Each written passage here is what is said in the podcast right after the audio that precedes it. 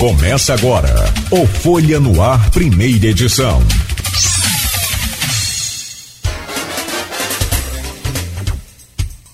Sexta-feira, 6 de outubro de 2023. Começa agora pela Folha FM 98,3, emissora do grupo Folha da Manhã de Comunicação, mais um Folha no Ar.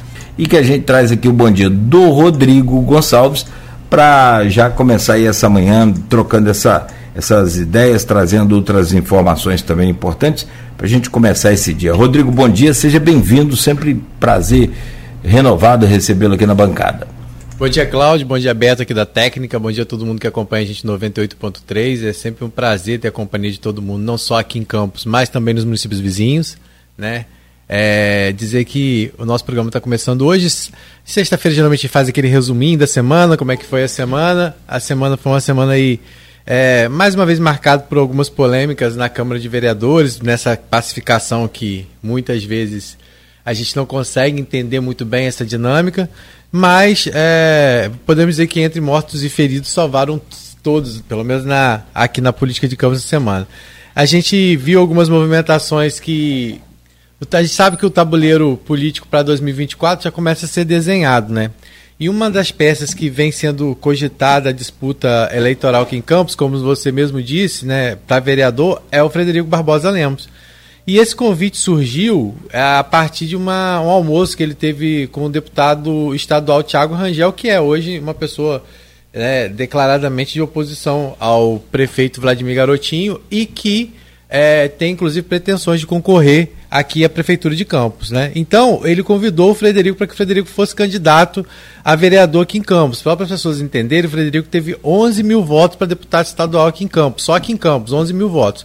Isso não quer, ele é suplente de, de deputado, não quer dizer que né, os 11 mil votos que ele teve para deputado serão revertidos para vereador. São eleições totalmente diferentes, né? Provavelmente pessoas que o apoiaram né, para a candidatura de deputado estadual, agora terão aí seus próprios interesses, né? Então, provavelmente, não, né, esses 11 mil votos. Mas é uma votação expressiva, assim, no município, né? Ele é, a base dele é São Francisco, mas né, há, há, essa possibilidade, sim, dele concorrer por aqui.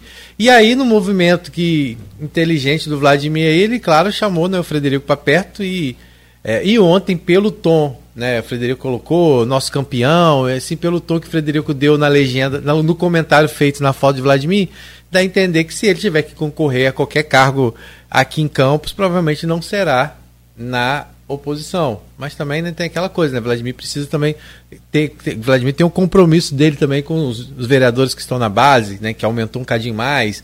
Tem os compromissos dele também com, com as pessoas que estão no seu staff, né? Mas Claro que se tiver que ter um nome como Frederico concorrendo ao pleito, Vladimir com certeza vai querer que esteja no grupo dele, não no grupo da oposição, né? Então, isso é uma coisa que está sendo aí é, cogitada.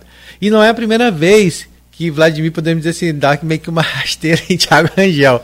Você lembra da história do Republicanos? É, o Tiago Rangel tinha lá uma conversa foi, com o Vaguinho de Belfor Roxo para que foi, ele pudesse... Foi é, se filiar ao Republicanos e concorrer talvez à possibilidade de ter uma vaga à prefeitura pelo Republicanos, Vladimir foi lá imediatamente, trouxe o Vaguinho para perto, conversou, tanto que agora se concretizou a ida do Orlando Portugal né, à frente do, do Republicanos. A gente também traz essa informação lá no blog, assim como a, a de Frederico.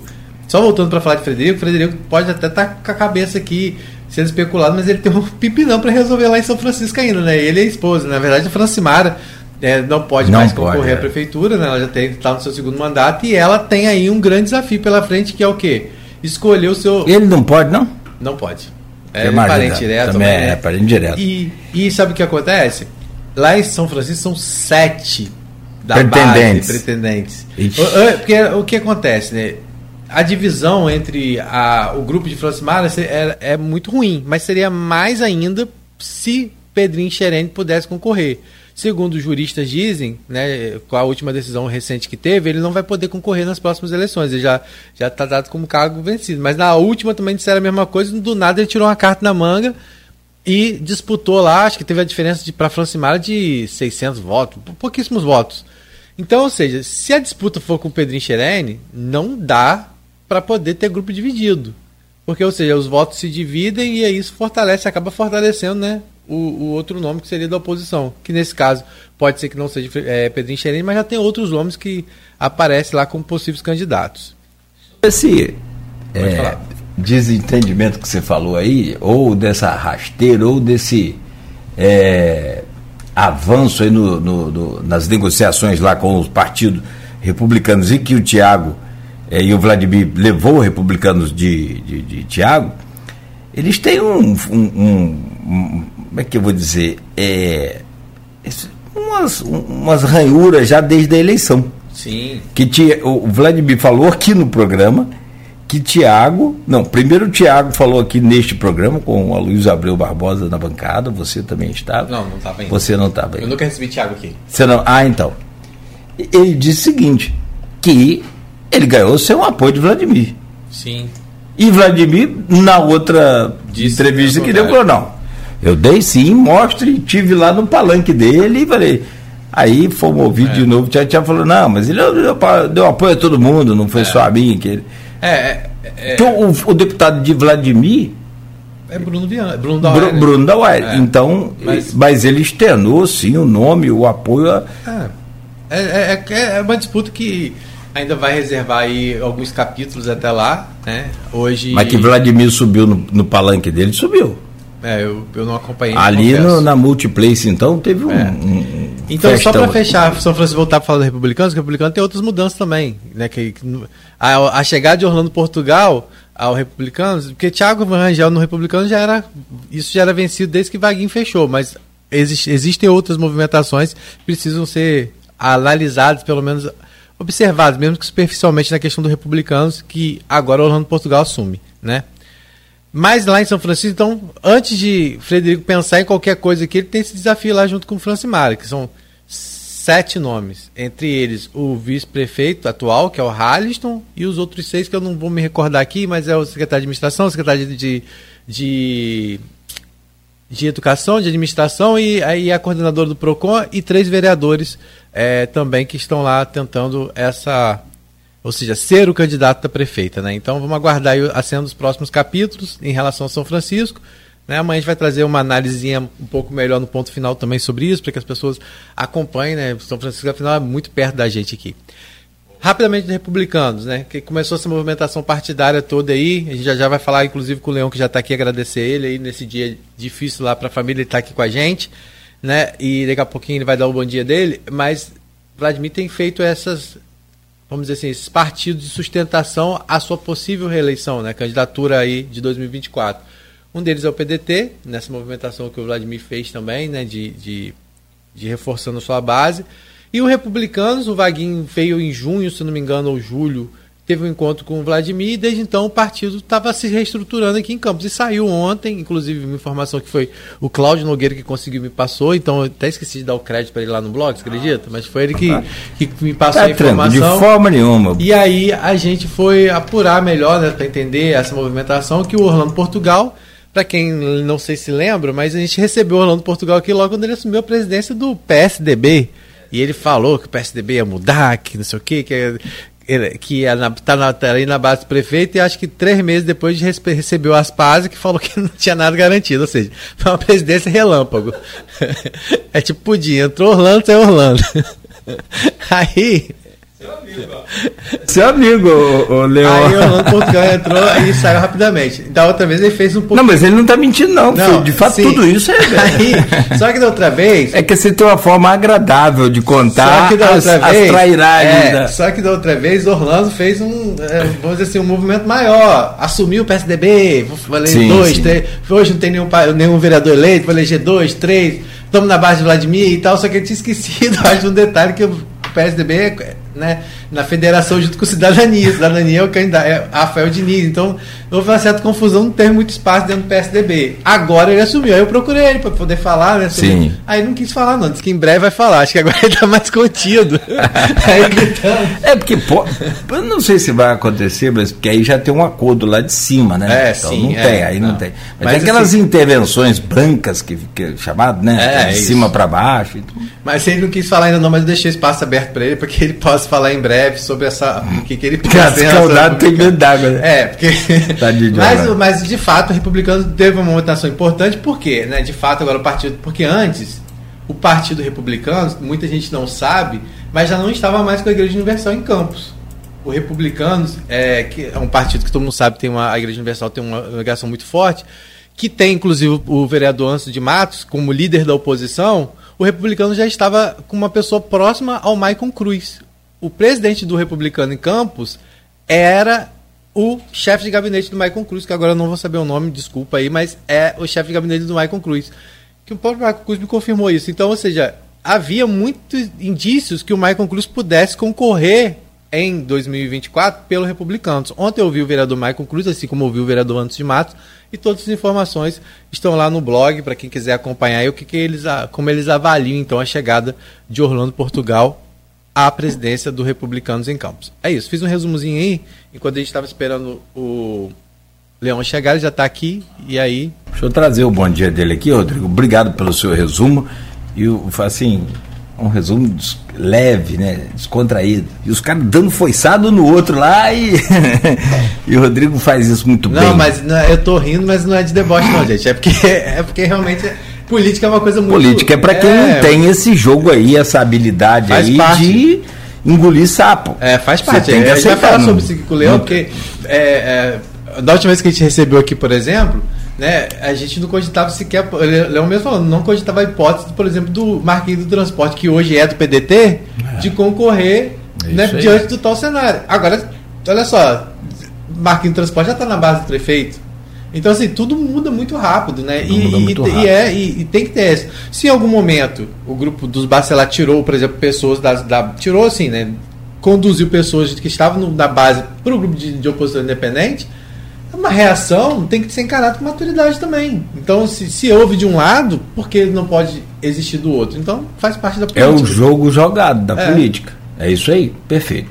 Bom, mas é, só para noticiar aqui, informar, aquele violento crime que ocorreu no Rio de Janeiro anteontem, com três médicos assassinados, e o desenrolar daquilo está sendo investigado, naturalmente, e aí a nossa justiça, ela é legal, é feita dentro do que o prazo é, de, dessa lentidão que a gente sabe, isso não tem para onde fugir, mas a justiça ou o tribunal do, do, do, do crime, do tráfico, não tem essa espera, não. Não tem. E hoje pela manhã, essa, essa madrugada, né? Quatro corpos foram encontrados dentro de um carro no Rio de Janeiro sendo que esses são suspeitos de terem participado daquele crime. Ou seja, aquele crime ele repercute e, e aí em escala mundial, né, mas sobretudo nacional, é, e, e, e, afeta o, o funcionamento do, do, do, do, tráfico. O que, que ocorre? Ocorre o quê? Uma pressão maior para a Força Nacional, da, da, da, da nossa polícia, que eu acho maior, super ultrapassado isso, é só uma opinião minha. Se botar um policial que está acostumado lá em Santa Catarina, com o, o, a, a, violência de lá, colocar o cara no Rio, mesmo que você entregar um filé pro, pro pitbull. Mas isso é uma opinião minha. É, e aí, Agora a polícia já tem outro, outra chacina para investigar, que são esses quatro corpos. Alguns já foram até identificados. Um, por exemplo, é o Felipe Mota Pereira, o Lesque. Ainda de acordo com a Polícia Carioca, ele é chefe do grupo de traficantes que cometeu né, ou cometem assassinatos no Estado. O outro é Rian Nunes de Almeida. Bom, 7 horas 32 minutos, Maicon. É, é, você falou agora há pouco aí de. de não, eu, sim, pessoal, Leon Gomes, o que eu estou falando aqui é sobre ainda sobre esse caso do, do da polícia né, no Rio de Janeiro. E eu, é importante a gente só salientar: esses três médicos, é, um dos é, assassinados era irmão da Sâmia Bonfim, deputada federal pelo PSOL do, de São Paulo e cunhado também do deputado Glauber Braga, do PSOL Rio de Janeiro. O partido não descarta nenhuma hipótese, mas também não tem ainda nenhuma conclusão. É só e só né? porque isso, ele era muito parecido. E, e isso que eu ia acreditar. É. Ele era muito Não parecido. Ele, né? Um dos médicos. Um dos né? médicos era muito parecido com o perfil do, do, traficante que. Que eles queriam matar. Que eles queriam matar, que foi encomendado. É, que é investigado, né? Na verdade. E seria por conta da morte de um outro traficante que aconteceu em 16 de setembro, então eles teriam ido vingar a morte desse outro traficante, um tal de Van Diesel. Que é do, aí eles viram lá e esse, segundo as investigações, é, o, esse miliciano que é traficante, não sei, que, que, que mora, mora naquelas redondezas e costuma frequentar aquela região. E aí eles viram lá o médico, que é muito parecido realmente, a foto tá no, no G1, inclusive, é muito parecido, eles identificaram e acharam que foi. Tanto é que você vê na imagem das, das câmeras de segurança que eles saem e voltam. Você lembra? Eles chegam aí no carro e voltam. O alvo que eles voltam para poder, para poder conferir que tentou correr de novo era o tal médico que parecia com o, o traficante. Então. E, e aí você está certo. Só para você ter os assassinos teriam ido ao quiosque errado para executar as vítimas. Segundo as apurações, os bandidos tinham a informação de que é, é, é, é Tylon frequentava o quiosque do Naná, reduto da milícia da qual ele fez parte. Não é mole não. Agora vamos, vamos aguardar. Só que é o que eu disse aqui, o, a, a, velocidade do tri, Tribunal do Crime, é, do tráfico é impressionante. Meu caro, são 7h34. Meu caro Leão Gomes, bom dia é, mesmo com esse mais um, um, bom dia protocolar mesmo, mas sobretudo nossos sentimentos aí pela perda do seu ente e fique à vontade para relatar qual o grau de parentesco e quem de fato faleceu lá na sua família. Nossos sentimentos e, sobretudo, obrigado por estar aqui conosco nesta manhã, mesmo diante dessa do fato aí da, da perda de um ente. É, bom dia, é um prazer imenso estar com vocês aqui. É, a gente perdeu o cunhado da minha esposa, né? É, nós somos muito ligados, muito próximos, a família da minha esposa com a gente. E infelizmente passou mal, foi tudo muito rápido. Né? Passou mal, foi para o HGG, teve a primeira, primeira parada cardiorrespiratória, logo em seguida teve a segunda. Né? E quando foi por torno das 19h30 de ontem, é, veio a óbito. Né? Então, tá Quantos anos? 46 anos. Eita! Muito novo. Foi, foi, foi infarto ou foi parada cardiorrespiratória? Parada cardiorrespiratória. Então, Puxa. Ele fumava, essas coisas? Não, não. É, a gente tá até falando que na terça-feira estava na igreja, bem, participou da ceia, tudo certinho. Ontem estava falando, é, conversando com, com um parente da, da, da, da, do primo de Esther que ia entregar um, um material que ele faz de letreiro, né? E aí qual o nome dele? Paulo. Paulo dos Pesmas, Paulo. então aí. Né? Nossos sentimentos. O sepultamento então vai ser no Caju. Vai ser no Caju. Tá. Certo. Obrigado pela presença. Meu caro Rodrigo, fique à vontade. Não, primeiro, é agradecer que a gente esteve aqui. O Leão, eu estava vendo. É, completaram seis meses a última vez que o Leão esteve aqui com a gente. ele tinha acabado de assumir lá a Fundação Municipal da Infância e Juventude, né? Falando. Estava conhecendo do território dele, né? Então a gente convidou o Leão para falar, porque o Leão ele chegou em um momento muito importante, que é, primeiro, a realização de um concurso público para a Fundação da Infância e Juventude, que há muito tempo não tinha, e é uma demanda, né? Então, e está envolvido num concurso público, mesmo que não seja diretamente ele quem, quem faz, mas né, para preparar toda essa engrenagem de verificação de, de, cargos e tudo, ele participou, então é um desafio tanto, e também veio aí a eleição do Conselho Tutelar, que foi uma das eleições mais disputadas, né? E por mais que seja um, Conselho Tutelar tem a sua autonomia, né, mas ele tem aí sua ligação, como as conselheiras explicaram aqui, com a Fundação da Infância e Juventude, Municipal da Infância e Juventude, sem contar que é, acaba sendo um braço muito importante para as atuações da Fundação. Então, antes da gente começar a falar dessas, dessas coisas, eu queria que você avaliasse, Leon, nesses sete meses né, que você está à frente, que você saiu, é, o Leão, para quem ele é um vereador licenciado, né? Ele não saiu da Câmara, ele está licenciado da Câmara e volta para a Câmara, né? Assim que ele desejar e, e, e, e, o, e o prefeito também né, liberar e tiver esse acordo. Mas que você falasse como é que foi para você, o que, que você encontrou na fundação e o que, que você destaca aí nesses sete meses de atuação? Então, é, esses seis, sete meses está sendo bem desafiador Acho o desafio maior é quando você. Primeiro, você já conhecia a estrutura de lá? Uh, conhecia, mas não a fundo, né? Então, é, o antigo presidente, é, eu tinha uma boa ligação com ele. E, mas eu não conhecia estruturalmente, nem sabia como estava a fundação na realidade. Né? E aí quando a gente vai para lá, né, a pedido do nosso prefeito Vladimir Garotinho, a gente vai com o desafio de botar a fundação para engrenar, para começar funcionando. E o que pesa, o que pesou muito nisso foi justamente o atual momento do governo, porque é um governo que está funcionando.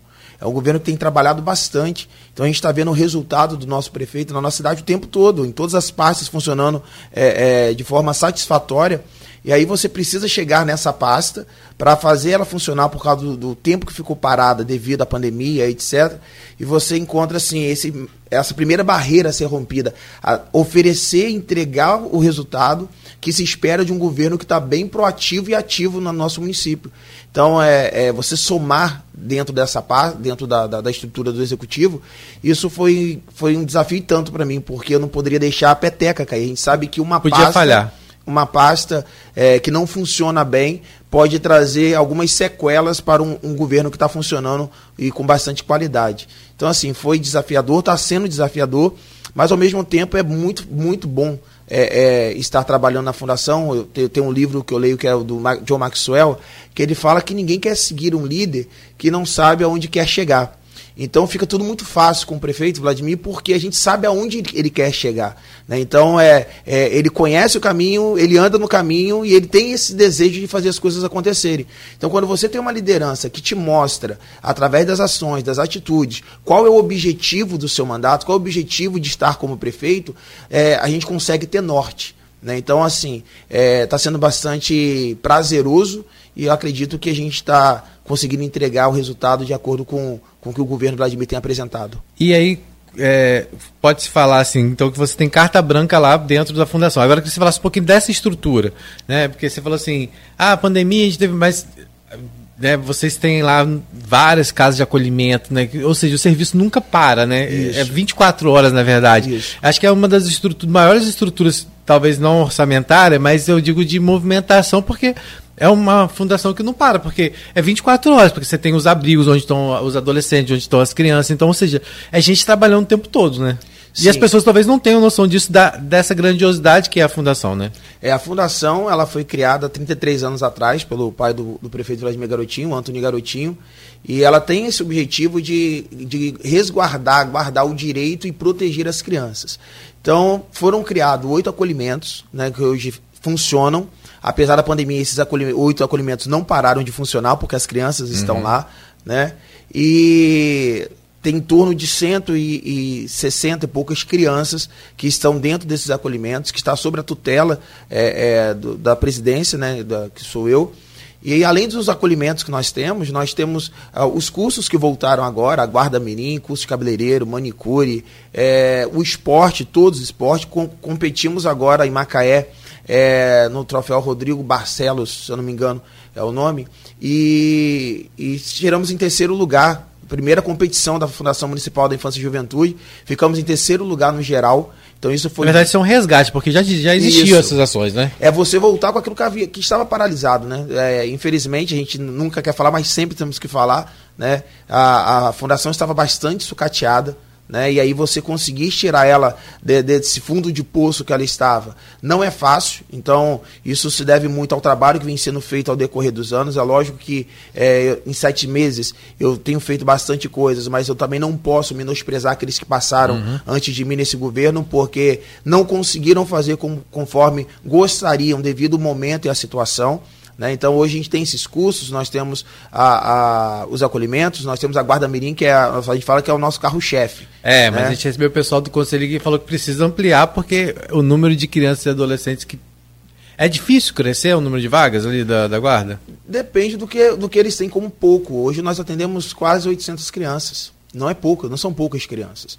Mas né? no universo como campo, você acha que é, mas, talvez é... ampliar para núcleos, mais para o interior, ou uma coisa assim? Então, mas para que a gente possa ampliar a estrutura da fundação para outros núcleos, primeiro precisa consolidar um lugar. Uhum. Não adianta eu querer abrir núcleo. Eu acho que a grande marca do, do, do governo Vladimir tem sido justamente dar passos firmes e conscientes do que está fazendo. Porque a gente entende a necessidade, mas não adianta dar um passo maior do que a gente pode, pode dar hoje. Então, nós estamos falando de uma estrutura que estava parada há anos.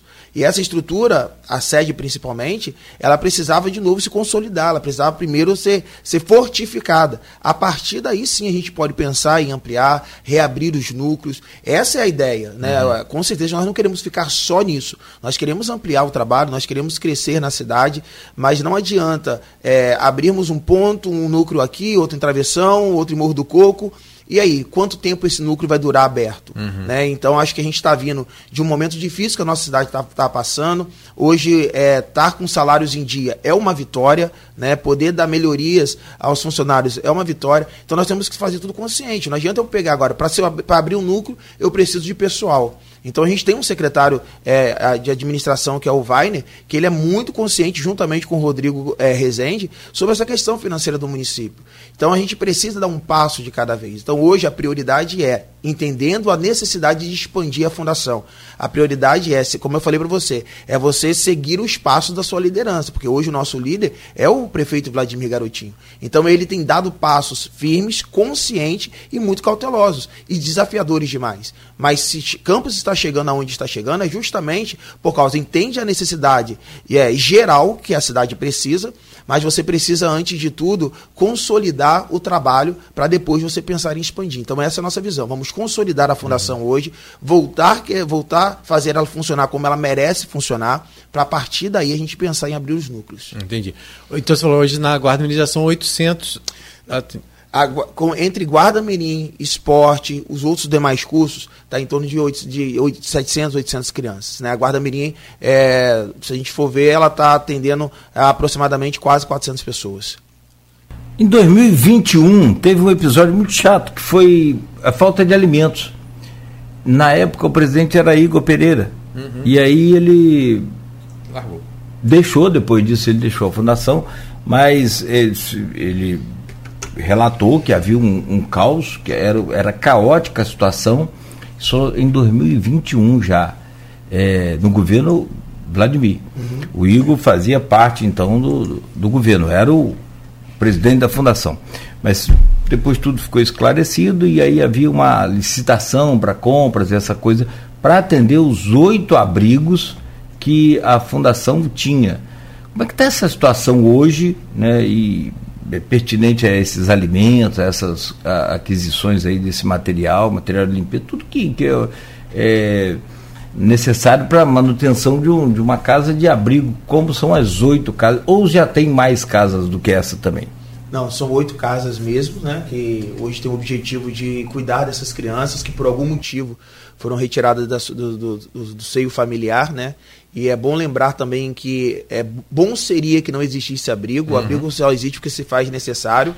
Mas é importante nós entendermos que até estava quando foi falado é, existe um investimento também muito grande do município. Se a gente for falar, esse ano foi aproximadamente 28 milhões investido dentro da Fundação Municipal é, da Infância e Juventude. Isso, Isso que eu queria te perguntar, por ser uma fundação, é, é, é, os recursos são só do município ou tem fundos que vêm específicos? Como é que é isso? Então, a princípio os recursos estão sendo só do município né? Porque quando a gente pega a estrutura da fundação do governo anterior, pega praticamente a fundação com, com certidões positivas em tudo. Não tinha, não podia receber um fundo, não podia fazer um movimento. É, é Negativo, é, então. Oi? Ah, positivo. Não, positivo. É, positivo. Sim, entendi. Né? É, não poderia receber nada. Então a gente conseguiu agora botar todas as certidões é, negativas né, e agora precisamos ter a captação de recursos. Inclusive no novo organograma existe uma função que a gente colocou que é justamente uma pessoa para captação de recursos para que a gente possa conseguir trazer, como diz o nosso prefeito, dinheiro novo para dentro da fundação.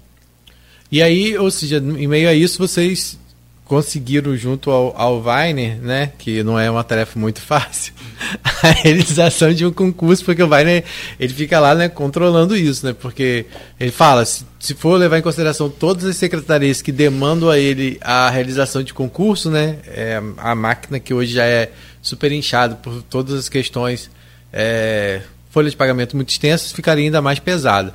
Então foram autorizados concursos para educador, educadores sociais, é, que ligado à fundação, também para a Guarda, Guarda Municipal, Municipal, e para uh, cargos da Secretaria de Fazenda, esses cargos Isso. mais auditores e tal.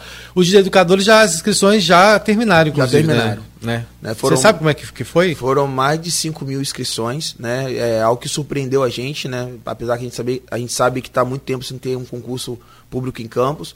Achei que fosse dar mais, hein? É, na verdade, as inscrições foram quase 9 mil. Mas, ah, tá. é, como tem aquela, aquelas pessoas que geralmente deixam para a última pagar, hora, perde é. prazo, e aí eu acho que isso impactou bastante. Né? Mas também a gente tem que levar em consideração que tem muita gente aguardando o concurso o, da, da, Guarda, guarda Municipal. Né? Que, que... Não, e tem muita gente também que sabe que a função que do educador social não, não é, é, uma fácil. função fácil, né? É uma função, ah, é, inclusive trabalha em horários diferenciados, finais isso, de semana. Então isso é- escala. E hoje em dia as pessoas estão meio, é. sabe, escolhendo até às vezes. É a responsabilidade de você estar hoje dentro da, dentro da, de uma parte da, da, da parte da fundação e trabalhando dentro da estrutura da fundação, é justamente que você fica é, 24 horas com os olhares da, da, do Ministério Público, das tutelas, através da doutora Nick, a doutora Sandra, e também a, a, a vara da infância, o, o, o, o juiz Márcio. Né? São então, quantas vagas mesmo? São 96 vagas. É, então 5 mil para 96 vagas é. é um número considerável. São 96 né? vagas. Então, assim, é, o concurso eu me sinto muito é, feliz em saber que eu estou fazendo parte desse momento. A minha pasta, que eu hoje estou à frente, ela é a primeira pasta do atual governo, do governo Vladimir Garotinho, a promover um concurso público depois que, de anos. É, nossa, depois né? de muitos anos. Depois de anos. Então, assim, isso é um ganho muito grande. Né? Então, é, parabenizar o, o secretário é, Weiner, porque é um camarada incansável naquilo que ele faz.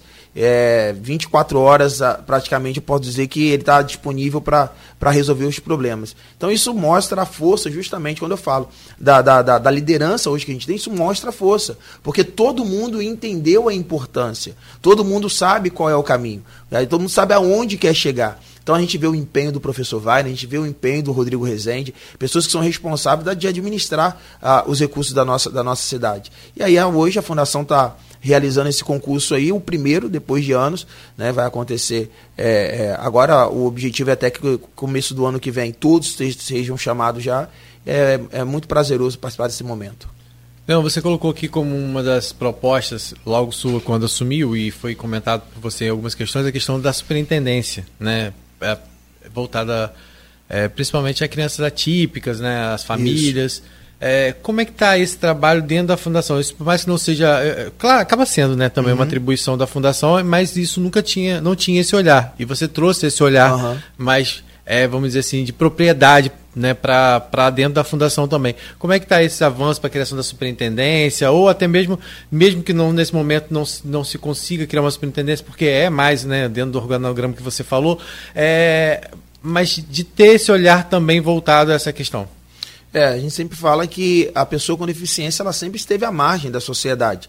Por mais que falam que falem que venham falar que não, a gente vê o histórico, o histórico onde não tem políticas públicas eficazes, aonde a discussão é, é é, muito rasa, muito superficial, né? Então a gente consegue trazer de 2021 para cá é, essa discussão para dentro da nossa cidade, que é de extrema importância. Estamos trabalhando sim, porque o próprio prefeito, é, no dia 2 de abril deste ano, anunciou que ele vai fazer a, a superintendência. Qual seria o nome? É, é, é Superintendência de Direito e Proteção da Pessoa com Deficiência.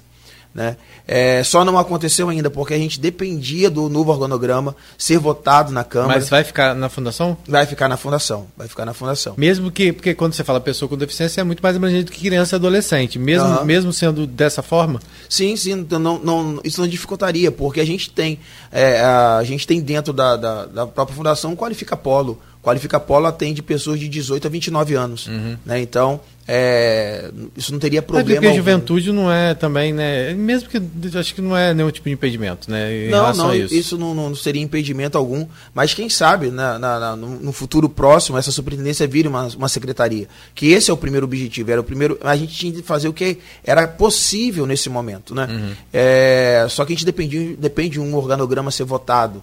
E a gente não tinha como apresentar o organograma para a votação de aumento da estrutura do município em uma Câmara onde é muito estável uhum. o, o, os ânimos, né? Hoje tá tudo muito bem, amanhã a gente não sabe como tá, então a Câmara a gente tem que viver um dia de cada vez, uhum. né? Para saber entender o cenário. Como você mesmo falou, em abril eu vim aqui, em, em março eu acho, eu vim aqui e o, Mar o Marquinho, o transporte não estava nem na base do governo. Uhum. A probabilidade dele vir com o grupo Vladimir Garotinho a candidato no próximo, no, no próximo pleito era zero, uhum. né? Então o cenário muda, essa é a dinâmica da política.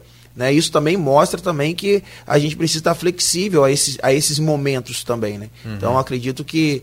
É... A gente vai falar mais a fundo, mais à frente um é... pouquinho sobre isso. É, é, então, a questão hoje, hoje o que, que, já é feito dentro da fundação com a sua chegada, voltada às pessoas com deficiência, principalmente a crianças e adolescentes atípicos e as, essas famílias? Já existe algum tipo de trabalho? Eu sei que você já organizou alguns eventos, inclusive no Trianon, para tratar Isso. sobre TEA e outros temas. Como é que está essa atuação? Então, a gente hoje está trabalhando para que a gente possa é, iniciar dentro da própria, da, da, própria cidade da criança uma estrutura com uma equipe multidisciplinar. Isso vai, vai ligado à fundação. Vai, ligado à fundação. Porque já né? existe da educação. Já da, da, educação existe dentro da educação uma equipe que faz essa questão da parte da educação é, é, é mais na parte educacional mesmo, né? Uhum. Só que a gente precisa, como eu falei, a gente precisa ter uma pasta que trate políticas públicas da inclusão. Se eu falo que a pessoa com deficiência é prioridade, a prioridade se começa quando você tem uma pasta que responda por ela. Então a gente não pode ter várias pastas pensando a mesma, de formas diferentes, e às vezes todos nós queremos chegar no mesmo lugar, e aí a gente, quando tem uma pasta onde ela possa Até direcionar. direcionar a família. Precisaria ser, é. tipo assim, 100% eficiente, um monte de, de pastas. Pode ter uhum. aquele, né? Uma, tem que ter um, um mas norte, assim, né? é, mas teria que, que, ser, teria que ser a perfeição da eficiência. Isso. Talvez isso, né? É, Para funcionar tudo é, bem. Porque se você, se você quer que uma política ela aconteça, um exemplo, tem que se eu estou falando de educação, existe a Secretaria de Educação para isso que vai dar um norte Sim. do que está acontecendo. A saúde é a mesma coisa, o idoso é a mesma coisa. E a pessoa com deficiência, ela, ela, ela é uma pessoa que precisa da educação, ela precisa da saúde, ela precisa, ela vai ficar uma pessoa idosa. Sim. Então a gente precisa ter uma pasta que pense hoje na infância, mas que também pense na fase adulta. E não adianta uma secretaria que ela tem outras funcionalidades, funcionalidade, ela querer pensar exclusivamente na inclusão. Agora, quando você tem uma pasta que entende que o número é, é crescente, né? Tanto de autista como TDAH, é, a gente tem pessoas com, com, paralisia cerebral e tantas outras coisas, a gente precisa pensar, uma parte precisa pensar, trazer as outras para dentro para que as políticas comecem acontecendo.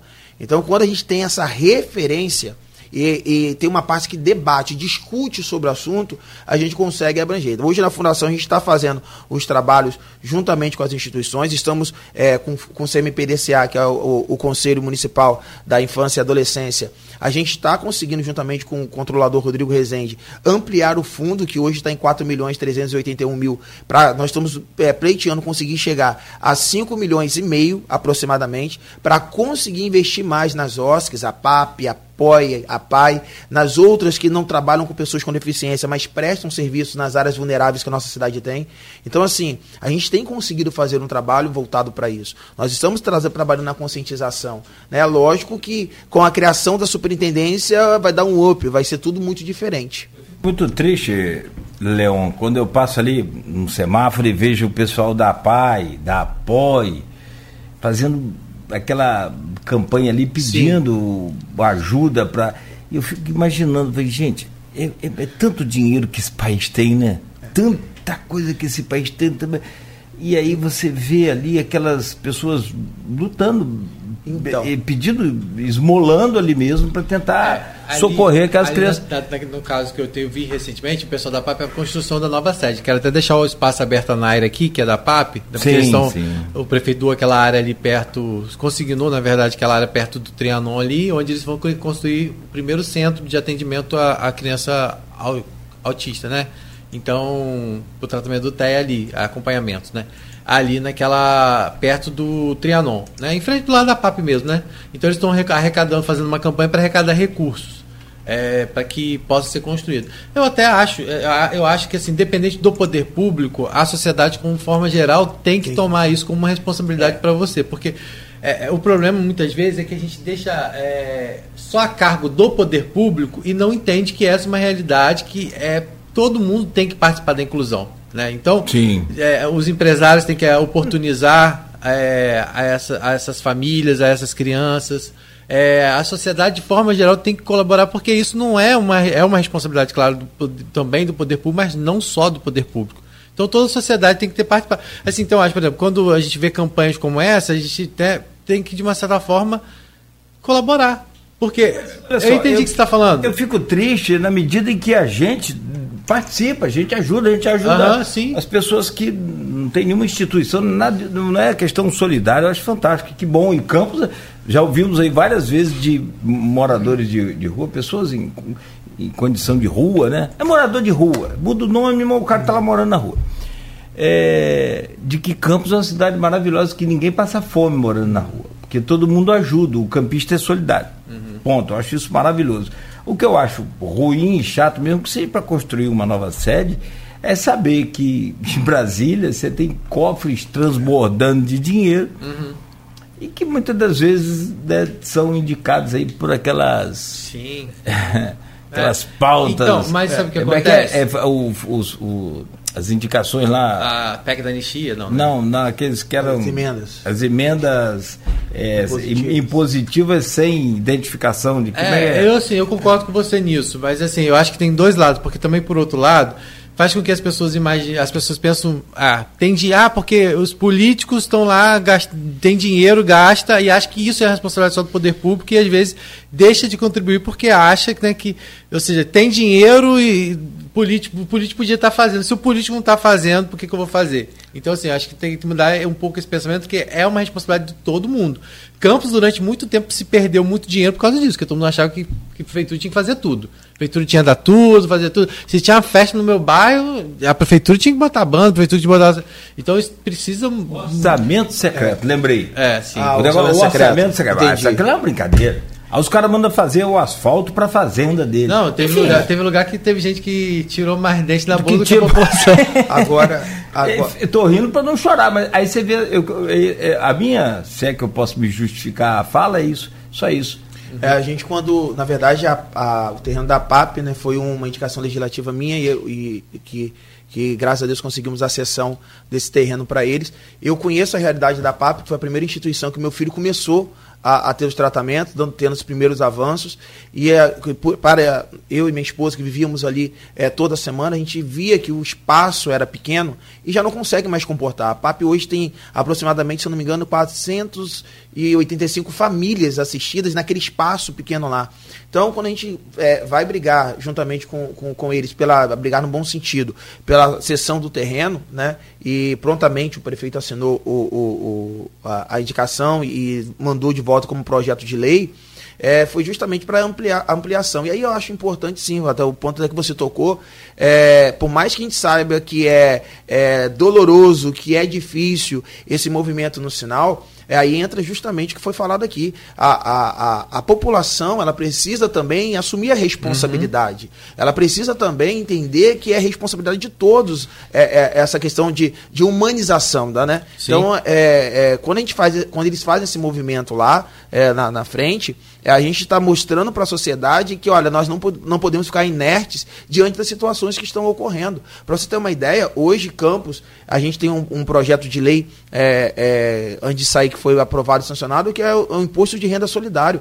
Nós temos hoje capacidade de arrecadar, através do imposto de renda para o nosso município, para o fundo da criança, 18 milhões, e do idoso, 18 milhões. E o que quanto nós arrecadamos? 300 e poucos mil.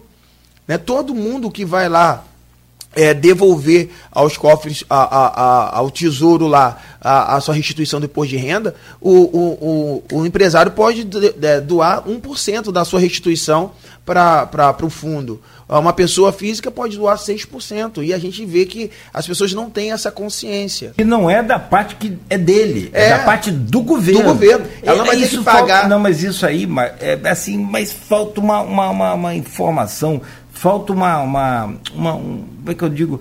Não é só cultura, falta Sim. muita informação. Então, quando a gente vê a cidade. Sabe o que, que eu ouvi de um empresário? Falou: olha, Cláudio, pelo regulamento dessa, dessa lei, da, e aí é outro tema, mas é também pertinente essa questão de inclusão e de oportunidade. O jovem aprendiz me dá tanto trabalho, faz as coisas erradas que eu prefiro pagar a multa. É. Essa é a verdade. Eu comentei isso com você. E é bom, é bom falar também, você, já que você falou dessa questão do jovem aprendiz, que no, a gente na Fundação nós criamos o, o, o, Departamento de Qualificação e Empregabilidade. Fizemos o primeiro fórum, até foi uma, uma, uma, algo movimentado tem que, da, da ONG, que foi a, a Joyce, é, e ela trouxe essa ideia para a gente. Fizemos um fórum na Câmara Municipal, onde 67 empresas foram convocadas para participar, né, não, foi convoca não foram convidadas, foram intimadas a participar né, através do Ministério Público do Trabalho, através da, da, da, da, da Justiça, da, das demais é, setores judiciários que tem. E aí colocamos lá 67 empresas, porque hoje tem que cumprir a cota, não cumpre, e aí um outro fator, eles tão, têm a cota da, do jovem aprendiz, né, pessoas típicas, e tem a cota do jovem aprendiz para as pessoas atípicas. E aí tinha empresa que estava pegando uma pessoa com deficiência, colocando em uma vaga e falando, não, é, cumprir o, as, duas, as duas obrigações, não, não cumpriu não. A vaga que, que é, vier a colocar uma pessoa atípica ou uma pessoa típica na vaga de uma pessoa atípica, é, isso não, não quer dizer que essa empresa não tem que cumprir com a cota da pessoa com deficiência. Então, assim, a gente precisa ter é, é, uma, uma, uma fiscalização mais eficaz. Aí entra um fator. Como que a gente consegue fazer uma fiscalização a ponto de fazer essas empresas que tem dentro da cidade é, cumprir com a cota do jovem aprendiz se o próprio Ministério do Trabalho coloca um fiscal na cidade? Aí fica tudo muito difícil. Meu caro Leon, vamos fazer uma pausa rápida, apesar de ter começado um pouco mais tarde, é mais só te pedir para a gente fazer essa pausa. Logo a seguir a gente volta com outros temas também importantes. São 8 horas e 3 minutos. Já aqui na Folha FM estamos conversando com Leon Gomes, presidente da Fundação Municipal da Infância e Juventude, vereador licenciado. E falar em vereador, daqui a pouco a gente fala também sobre essa questão que você já começou a, a roçar aí, a falar sobre o jogo jogado da política. É, o, nosso. Tem um. Maico, foi esse menino aqui, cadê ele? Tá aqui, ó. Aqui, ó, Maurício, Maurício Batista. Infelizmente, o jogo é jogado de uma forma, digamos, não ideal. Hoje, com Rodrigo Gonçalves da bancada, estamos conversando com o presidente da Fundação Municipal da Infância e Juventude, vereador licenciado Leon Gomes. Rodrigo, eu chamo você para fazer a gentileza de abrir esse bloco aí. É, a gente vai fazer um, um bloco direto, até para liberar o, Leão, porque o Leão tem é, aí que agir algumas coisas ainda em relação ao que a gente comentou aqui no início do programa.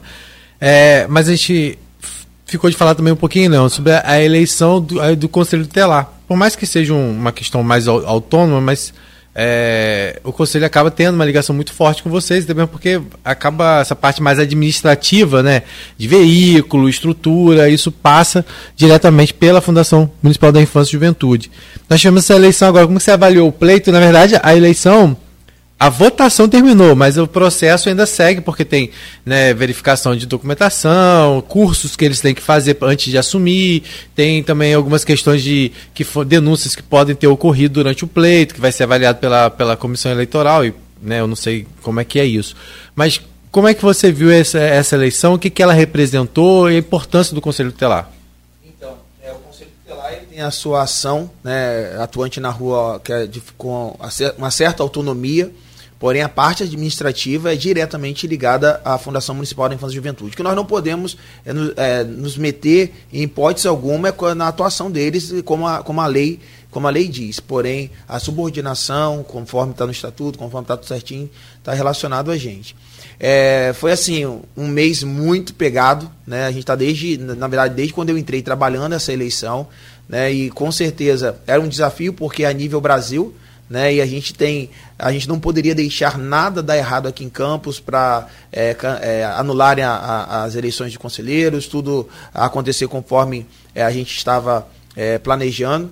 E foi assim, foi muito boa, né? Eu esperava, confesso a você que eu esperava mais pessoas indo votar. Eu acho que a gente tem que fazer esse trabalho de conscientização para a população, porque não é obrigatório votar. Uhum. Né? Então a gente precisa é, conscientizar a nossa população da importância de estar indo votar no conselheiro tutelar, que a função do conselheiro tutelar é de garantir e proteger o direito de, dessa criança, né? de, atuar, de atuar justamente nas políticas públicas da infância e da adolescência. Eu acho que isso passa também pela, pelo, pela dedicação, pela entrega também da população, e acho que poucos conhecem de fato qual é a função do conselheiro tutelar, porque cria a ideia que o conselheiro tutelar está ali só para é, tirar uma criança de uma casa e levar para um acolhimento. O acolhimento é o, a última opção nossa, né? E a atuação deles ficou bem claro isso. O conselheiro tutelar está ali para garantir os direitos daquela criança, seja na educação, na saúde. Não é para destituir uma família, mas é para fortalecer os vínculos familiares. Então, o papel do conselheiro tutelar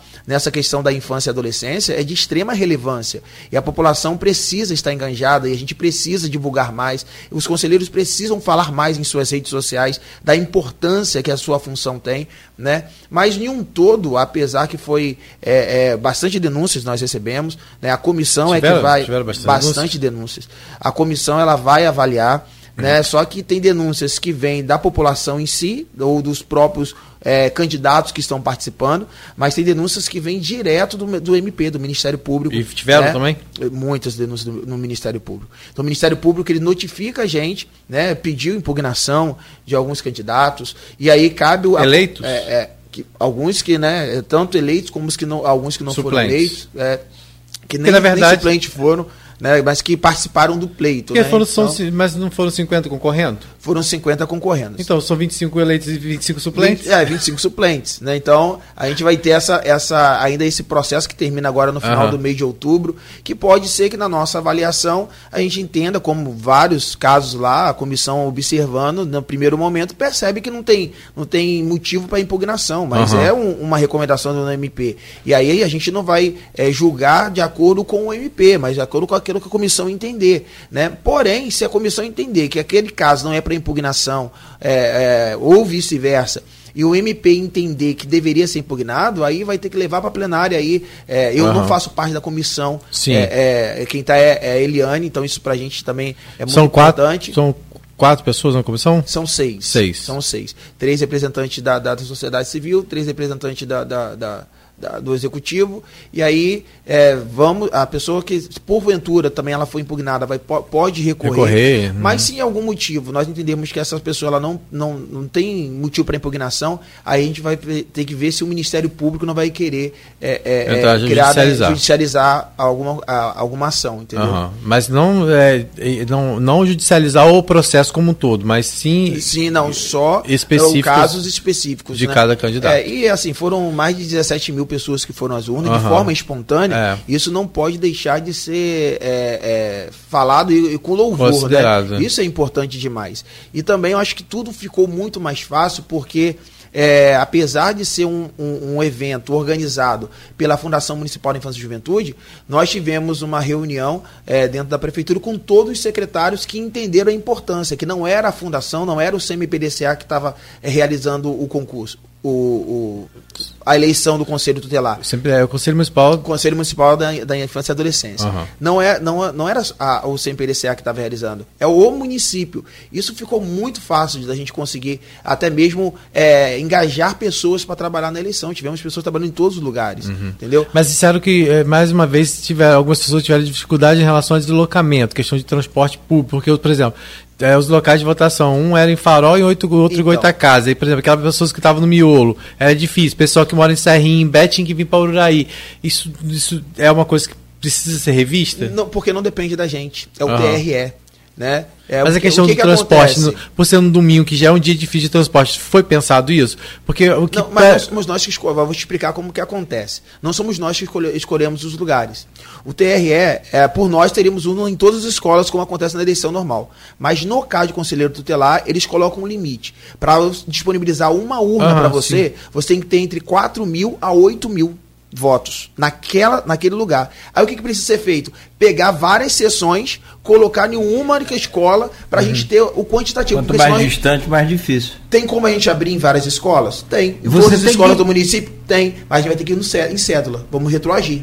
Uhum. Entendeu? E hoje a gente faz com urna eletrônica. Sim, é o então, sonho gente, de muitos. É, né? a gente faz com urna eletrônica. Uhum. Então, assim, uhum. infelizmente, nessa, nessa junção de números de, de, de, de sessões para a gente conseguir uma urna, só deu 15 escolas, só deram 15 escolas. Mas não né? teria que ser pensado, por ser um domingo, no, por exemplo, já que se envolveu várias secretarias essa questão do transporte, que é uma coisa sempre muito complicada, é, porque a gente, vê, a gente viu que da outra eleição, acho que foram 25 mil é, votantes, mas, é, eleitor. Mil, é, 25 mil e dessa vez caiu para 17. Como é que foi um dia chuvoso, você sabe, campista para sair de casa em dia de chuva é um pouquinho mais difícil, mas é que você acha que essa questão do transporte muitas vezes não atrapalhou também? Porque assim, às vezes chama a população para voltar, mas a população sabe que dia de domingo conseguir transporte, porque em alguns lugares é quase impossível. É, concordo, que é algo que tem que se pensar, só que a gente É tem que maior, pensar, né? para que a gente possa falar do transporte, para uma eleição de conselheiro tutelar, tem que pensar no transporte num todo na cidade. É, sim. E hoje é a grande problemática que, ah, de todos os desafios que, que, que o prefeito está enfrentando, o do transporte é um dos nossos maiores desafios.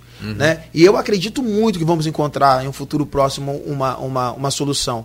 Mas não tem como a gente pensar como que a gente vai eh, disponibilizar ônibus gratuito. Não, depende só da gente. É. Entendeu? Não, mas eu tô falando isso porque eu acho que, se não me engano, tiveram até denúncia relacionada a, esse- a pessoas que teriam é, facilitado o transporte, ajudado no transporte de algumas Colocado, pessoas. transportado É, eleitor. E aí isso, isso, e isso acabou, inclusive, sendo um motivo de denúncia. Né? E a- às vezes a pessoa nem fez por, por, por, por nada, mas a- a- né? eu acho que às vezes a pessoa. Eu sei que não pode, né? Mas às vezes nem foi a intenção da pessoa. O que está sendo muito tem discutido é, também, que- aí, mas não- pela lei ainda não Isso pode, não, não mudou pode. a lei. O é. que, que acontece? O processo eleitoral de conselheiro tutelar segue os mesmos trâmites de uma, de uma eleição Ah, para vereador e etc.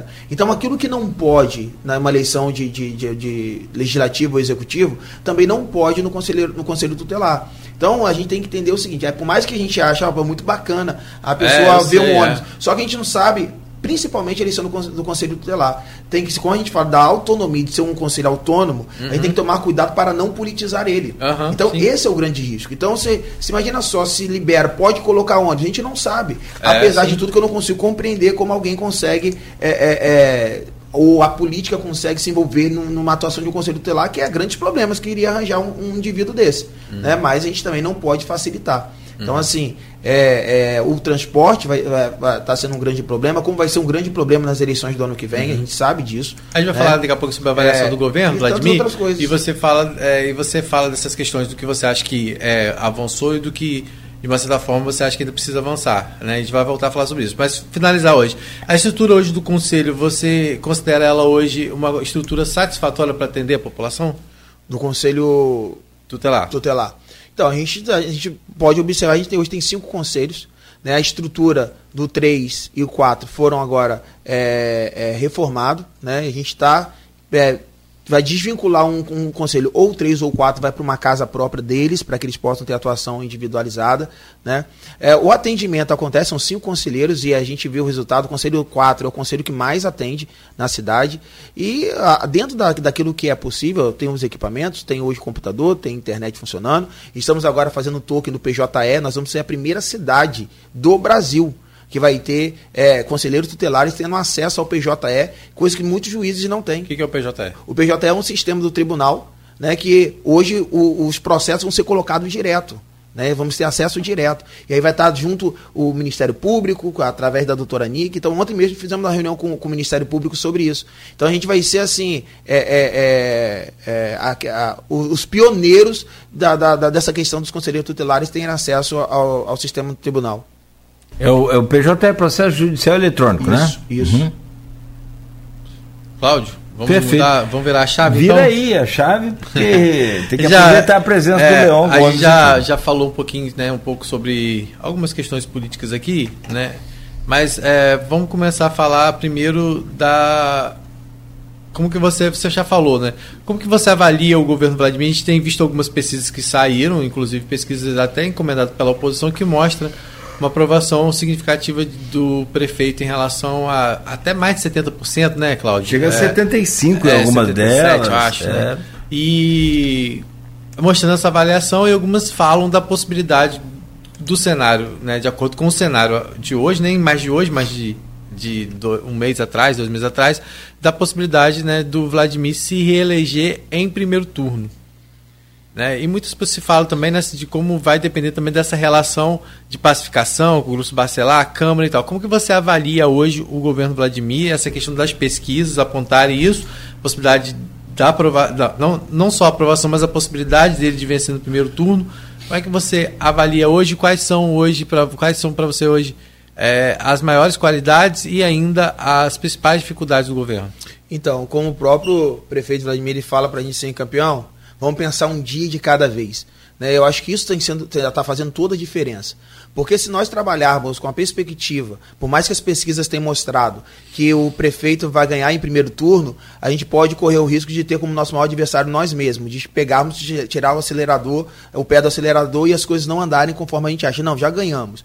Hoje, a gente quando olha para o cenário, quem vai vir contra o prefeito? Hoje, talvez nenhum nome de fato ainda apareceu, mas pode aparecer também. Então, assim, a gente vê que as pesquisas ela está mostrando o resultado do trabalho que está sendo feito durante três anos. Né? Então são três anos de trabalho, de engajamento, de entrega, de dedicação naquilo que está fazendo. É, o prefeito Vladimir é um prefeito popular, ele está em todos os lugares, né? ele está envolvido com, com a causa. Nós temos também um fator muito, muito importante que a gente não pode deixar de falar, que é também a atuação da Tassiana Oliveira, que é justamente a, a pessoa que vai em lugares que o prefeito não tem condição de estar naquele momento. Os secretários que estão envolvidos, eu acho que está sendo tudo fruto, como eu falei no começo, é, é, tem uma frase que eu gosto, eu falo fala que, que é um líder ele é alguém que conhece o caminho, anda no caminho e mostra o caminho. Isso faz toda a diferença. E ninguém quer seguir um líder que não sabe onde quer chegar, como eu falei. Então hoje é, as pessoas estão olhando para o governo Vladimir e está vendo justamente um, um, governo que trabalha, um governo que funciona,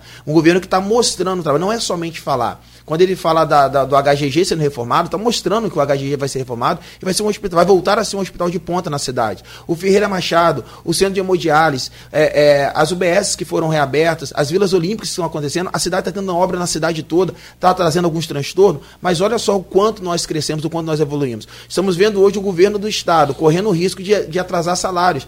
Mas o prefeito ele conseguiu, é óbvio, com a ajuda do governo do estado também. Mas ele conseguiu, durante esses anos, todos, esses três anos, primeiros anos, ter um dinheiro em caixa para que a gente possa passar por todo o sufoco que o estado vier a acontecer, passar com mais tranquilidade. Não que não venhamos passar por dificuldade, mas estar mais tranquilo para esse momento provável que o estado pode passar.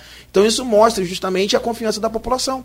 Quando a população assim, eu voto, tem pessoas que é, não votariam nunca numa família garotinho, em, algum, em, um, em um garotinho. Hoje o discurso mudou. Hoje o discurso mudou, porque está vendo. Então, assim, é, é, você quando vê as coisas acontecendo, a cidade tendo melhorias de fato, e são todas as áreas. Você vai ver o investimento na, na, na área da, da, da, educação, você vai ver investimento na área da saúde, você vai ver investimento na área da infância e juventude, né? Porque isso é importante entender que a primeira infância tem que ser atacada. Então a gente começa vendo esses investimentos, essas, essas entregas, o governo sendo bem avaliado, isso é resultado de um trabalho, é um trabalho que, tá, que não. Que não que que está sendo custoso, um trabalho que está sendo difícil, não é fácil. Então, assim, falar que hoje está sendo avaliado por quê?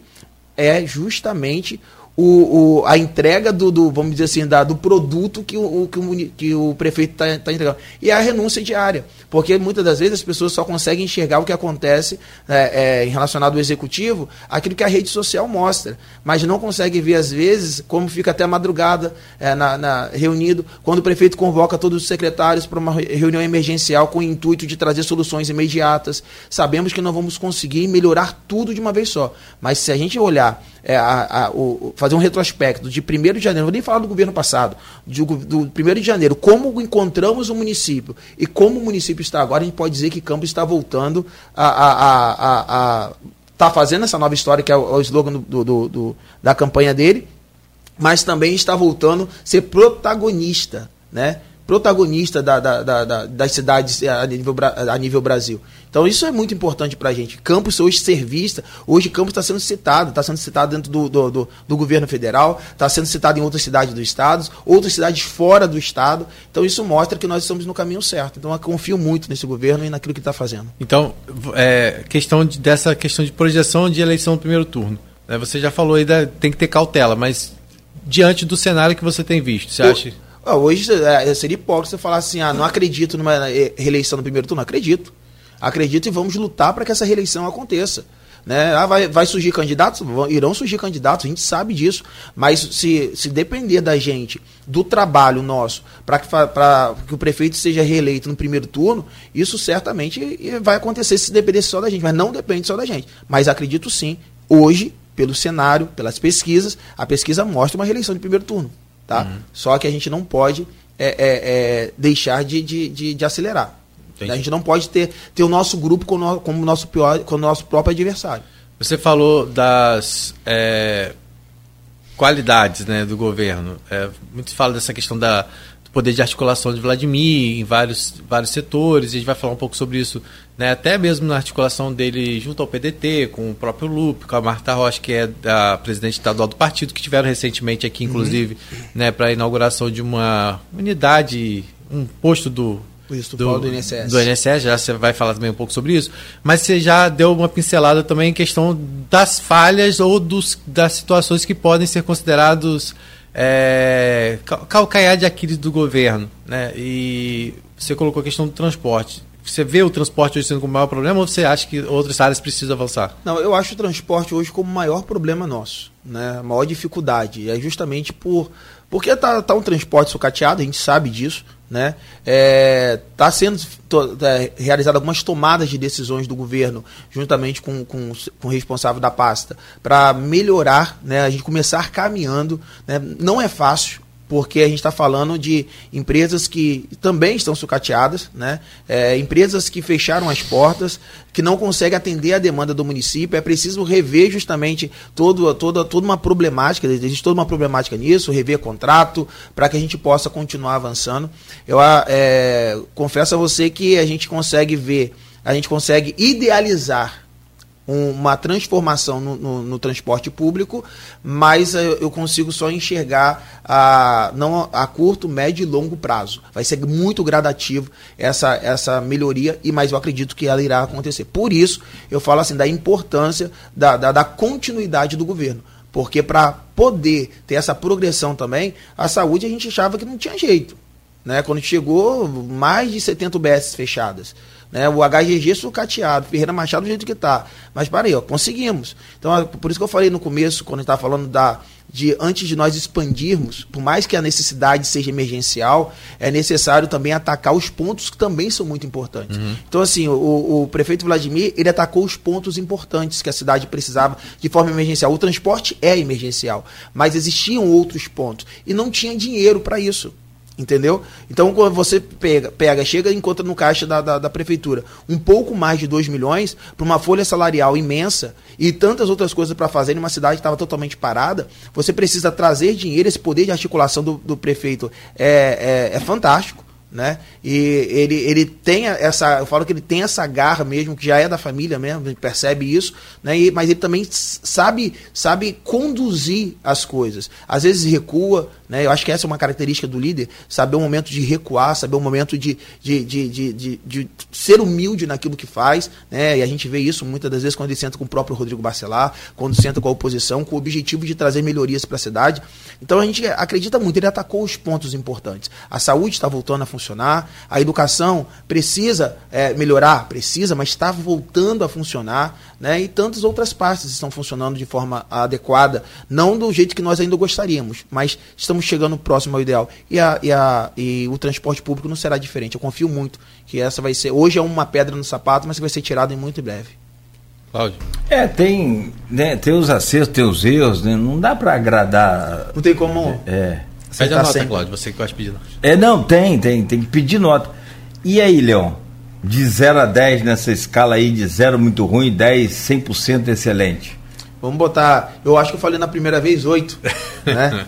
É, é, vamos no, foi, 8. foi 8, vamos continuar no 8, mas não é porque não melhorou não, porque eu acredito que a gente precisa é, é, chegar no 10, a gente tem que que, que então vamos lá é, se eu pudesse falar da, da, da, da, da, da, do, da performance do prefeito né aí eu falo assim ó 10 pela performance, pelo poder de articulação é, o prefeito dele. é uma coisa, o governo é outra. Isso, é, pelo poder de articulação dele, pelo poder que é, é, é, a forma que ele sabe conduzir. A, a nós passamos por uma turbulência que ele estava na condução, onde tudo dizendo. Você acha que ele conduz bem com a Câmara? Conduz. Porque senão, ah, independentemente da, da, da, das dificuldades que tem, das brigas que tem, né? É, Mesmo vai... perdendo três vereadores da base naquele primeiro momento, você estava lá, inclusive mas eu acho que a gente perdeu é, três, nós viramos minoria, mas uma minoria é, em números, né, mas com ação de trabalho, com qualidade de trabalho e com o desejo de mudar a cidade, eu acho que, eu, que esses 11 foi, é, é, correspondeu muito à expectativa. Né? Então, assim, é, foi difícil? Foi. Ah, o ideal seria Mas que nós estivéssemos... a barra do presidente, por exemplo. Não, não, não, não conseguiu reeleger o... Mas é, eu acho que isso, isso faz presidente parte... da mesa, né, que eu digo. Isso faz parte do processo. Isso faz parte do processo. Eu acho que, que esses, esses embates que tiveram, ele, fez, ele se fez importante para revelar muito, revelar muito, né? muito de nós, muito das pessoas que estavam do outro lado, mas também para nos mostrar que nós não somos autossuficientes. Né, mas que também somos capazes, com pouco, fazer muito. Ainda que estivéssemos em minoria, se nós estivéssemos unidos, é algo que a gente prezou, né, e o prefeito prezou junto com a gente, é a união do grupo, Pô, era, éramos em minoria na Câmara, mas não vamos arregar, não vamos abrir mão, vamos brigar pelo que a gente, que a gente acredita, não vamos sentar para negociar. É, quem tinha de, de, ir foi, quem ficou é porque tinha de ficar. Então, assim, eu, eu me sinto muito orgulhoso de saber que a minha posição de 1 de janeiro que votei no, no Fábio Ribeiro como presidente da Câmara, ela continua sendo a mesma posição hoje do dia 6 de, de, de outubro de 2020. Dia 7, né? O dia 7. Não, Hoje dia 6. 6. Dia 6 de outubro de 2023. Então, assim, eu saber que tanto eu como tantos outros têm a mesma posição, a, a, divergência aconteceu, agora a gente brigava entre a gente, a gente discutia entre a gente, mas com um único objetivo. Então, assim, é, é eu não vejo nada que nós passamos como derrota, nem a perda da mesa diretora para nós foi uma derrota. Né? Pode ter sido é, uma derrota momentânea, né? Mas a gente vê hoje os resultados. É, é, a gente conseguiu aprovar, sendo minoria, quase todos os projetos que o prefeito mandou. É, não, tem gente que foca no copo meio cheio e no outro que foca que está faltando metade para encher, né? Depende daquilo que É, eu você... acho que você tem, você tem que olhar o momento. Se você, se a gente quer, queria um dia chegar a ser a maioria como somos hoje, nós tínhamos que valorizar o momento que nós estávamos passando, a construção. Então, qual era o objetivo? Conso precisávamos consolidar o governo do Vladimir Garotinho. Porque se a gente trabalha em, em, em união com secretários, vereadores, para consolidar esse governo, é difícil alguém. É, é, vai ter? Vai. Mas é muito difícil a gente conseguir manter uma maioria sendo oposição a um governo que funciona. Eu acho que todo mundo quer se reeleger. Eu acho que todo mundo quer estar no cenário político. Então, você continuar sendo oposição a um governo que está funcionando e a população está testificando isso quando vai lá e dá um índice de aprovação de mais de 70%, é. E, e, quando você. E aí, trazendo a pesquisa, que foi inclusive encomendado pelo grupo dos Barça lá, Iguape, né, a gente tem, mostra algumas coisas ali, né? É, é, principalmente em relação à Câmara. Uma delas, é, acho que foi na Iguape, Claudio, me ajuda aí, tá? Porque eu, essa questão. É, agora não abro de novo. É, que mostra que dos 25 mais citados, 18 são ligados ao, ao grupo do, do, ao governo, né, o grupo tá Vladimir. Mão aqui, né, e, e ainda um outro número que mostra que eh, se Vladimir tem aprovação de 70%, a Câmara tem um índice de reprovação maior do que de aprovação. Por, por mais que seja muito perto ali na, na linha, acho que não é 30 e pouco. Ó, na aprova ou reprova a Câmara de Vereadores de Campos? É Iguape essa, né? Essa pergunta é Iguape. É, só está aqui no período de 10 de julho. 10 de julho. Uhum. Então é recente. Não, nem tanto mais, né? Mas... Agosto, Tudo muda. setembro, é com dois meses em Campos. Né, Tudo muda. Vou rever, esse, vou rever esse, esse recente meu aqui. Bom, reprova, 38,6%. Aprova, 35,5%.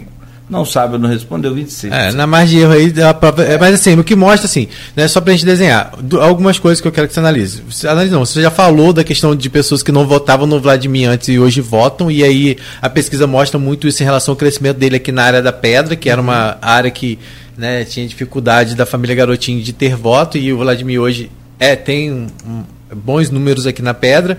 E essa questão da Câmara, você acha que, que é esse reflexo? Ou seja, Vladimir com aprovação de 70% e a Câmara meio que dividida nessa questão da aprovação e reprovação. Você acha que, que justifica. O que, que, por que, que a Câmara está é, tá nesse cenário?